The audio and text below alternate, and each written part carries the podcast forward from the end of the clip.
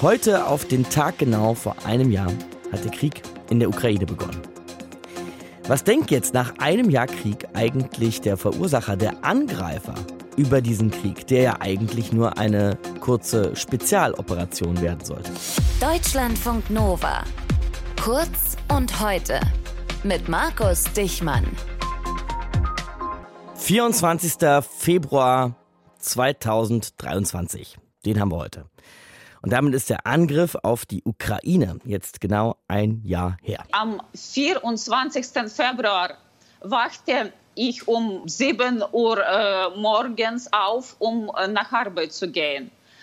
Aber ich erfuhr, dass der wahre Krieg in meinem Land begonnen hatte. Also seit dieser Zeit habe ich kein normales Leben. Hat uns heute Morgen die ukrainische Journalistin Anna Kosyuschenko erzählt. Das ganze Gespräch gibt's online in unserer Audiothek, aber es gibt in diesem Krieg ja auch noch eine andere Seite, nämlich die russische.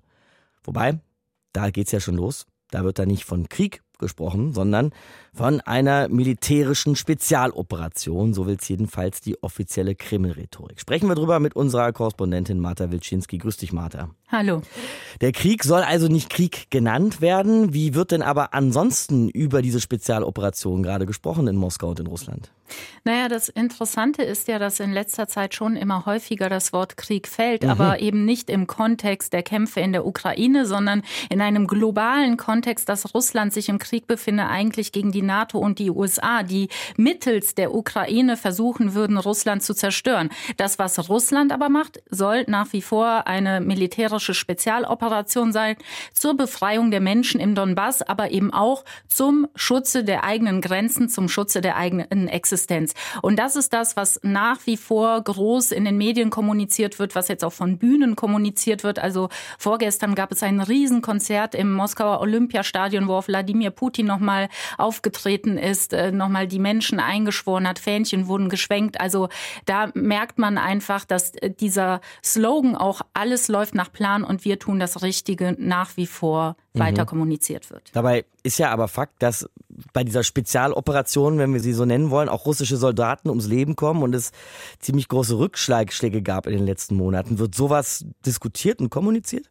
Also es wird mittlerweile schon darüber gesprochen, dass es teilweise herbe Verluste gab, äh, wobei Zahlen so gut wie nie genannt werden. Also die letzte offizielle Zahl, die wir haben, ist vom September und das ist 5.937 Personen, die gestorben sein sollen und seitdem keine Updates. Aber ja, auch da gibt man natürlich dem in Anführungszeichen kollektiven Westen auch die Schuld an diesen Verlusten, der ja die Ukraine militärisch unterstützt, mit Waffen aufgepumpt hat, so das äh, Wording in Russland. Und äh, ja, und man tue eben alles dafür, um diese auch faschistische Regierung in Kiew, weil das ist, gehört auch zum Narrativ, dass da ja Nazis und Faschisten in der Ukraine am Werke seien, um die zu bekämpfen, zu besiegen, den weltweiten Faschismus zu besiegen. Und dafür sei es sogar ehrenvoll zu sterben. Ich stolper dann aber doch immer mal wieder über Artikel und Videos, wo ich Personen im russischen Fernsehen zum Beispiel sehe, Militärexperten, die sagen, naja, so richtig gut stellen wir uns da nicht an und es geht auch einiges falsch. Gibt es so eine interne öffentliche Kritik auch in Russland? Ja, aber die kritisieren dann äh, zum Beispiel die Strategie des Militärs oder mhm. ähm, höchstens den Verteidigungsminister. Da würde ja niemand wirklich Wladimir Putin öffentlich kritisieren. Und das ist nämlich genau diese fein dosierte, auch man könnte schon sagen fast gesteuerte Kritik, um gewissen Unmut zu ventilieren, um auch in der Bevölkerung zu gucken, äh, mhm. was ist die Stimmung, wo geht man mit, wo kommen Diskussionen auf. Wobei ich habe es so äh, in Russland erlebt, dass zuletzt so gut wie gar nicht mehr diskutiert wurde in der normalen Bevölkerung. Die hat einfach äh, die Ohren, die Augen zugemacht und äh, wollte von all dem gar nichts mehr wissen, weil man ja dachte, das würde alles schnell vorbeigehen. Und jetzt, wo die Erkenntnis da ist, es geht länger, äh, wählt man eher so die innere Emigration in der breiten Bevölkerung. Aber tatsächlich diese wirklich im Staatsfernsehen stattfindende Kritik, das ist ganz fein orchestriert, gezielt und ja auch gesteuert. Das heißt, eine ernsthafte Opposition oder so gibt es nicht? Es gibt schon noch eine Opposition in Russland. Viele Leute, die im Land geblieben sind und offen Kritik geübt haben, sind mittlerweile im Gefängnis. Ich habe letzte Woche ein Interview mit einem äh, Politiker geführt. Das ist der Vizevorsitzende der liberalen äh, Jabloko-Partei, Boris Wischnewski. Das ist einer der wenigen, der tatsächlich noch im Land und auf freiem Fuß ist. Der hat natürlich gesagt, die Arbeit der Opposition hat sich immens erschwert durch repressive Zensurgesetze, die Bürgerrechte einschränken, aber auch die Meinung Meinungsfreiheit einschränken. Und da musste er schon verschmunzeln, hilft aber tatsächlich die Erfahrung noch aus der Sowjetunion, dass die Leute in Russland nach wie vor zwischen den Zeilen lesen können und auch chiffrierte Botschaften bei ihnen ankommen würden.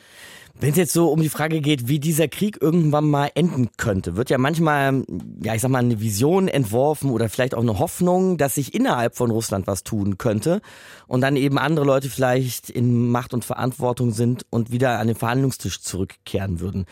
Das, Martha, klingt jetzt bei dir aber überhaupt nicht so, als wäre das eine ernstzunehmende Perspektive.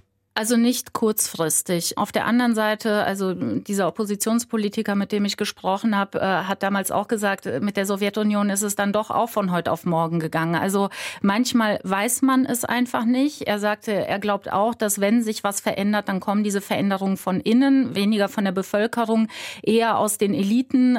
Aber All das ist Stand jetzt tatsächlich nicht absehbar. Also auch er sagt, es gibt Prognosen, in einem halben Jahr, in einem Jahr ist alles vorbei. Mhm. Er hat diese Quellen nicht, auch ich habe diese Quellen nicht, auch ich kann das nicht abschätzen. Das Einzige, was er noch gesagt hat, er sei Atheist, aber für ihn gibt es trotzdem eine Todsünde und das ist die absolute Verzweiflung und deswegen halte er den Kopf oben. Glaubst du, wir reden in einem Jahr immer noch über diesen Krieg? Ich weiß es nicht. Ich weiß es nicht. Ich hoffe nicht. Ich fürchte vielleicht. Marta Wilczynski, unsere Korrespondentin, über die russische Perspektive, russische Diskussion, die russische Öffentlichkeit. Jetzt ein Jahr in diesem Krieg in der Ukraine. Deutschlandfunk Nova. Kurz und heute.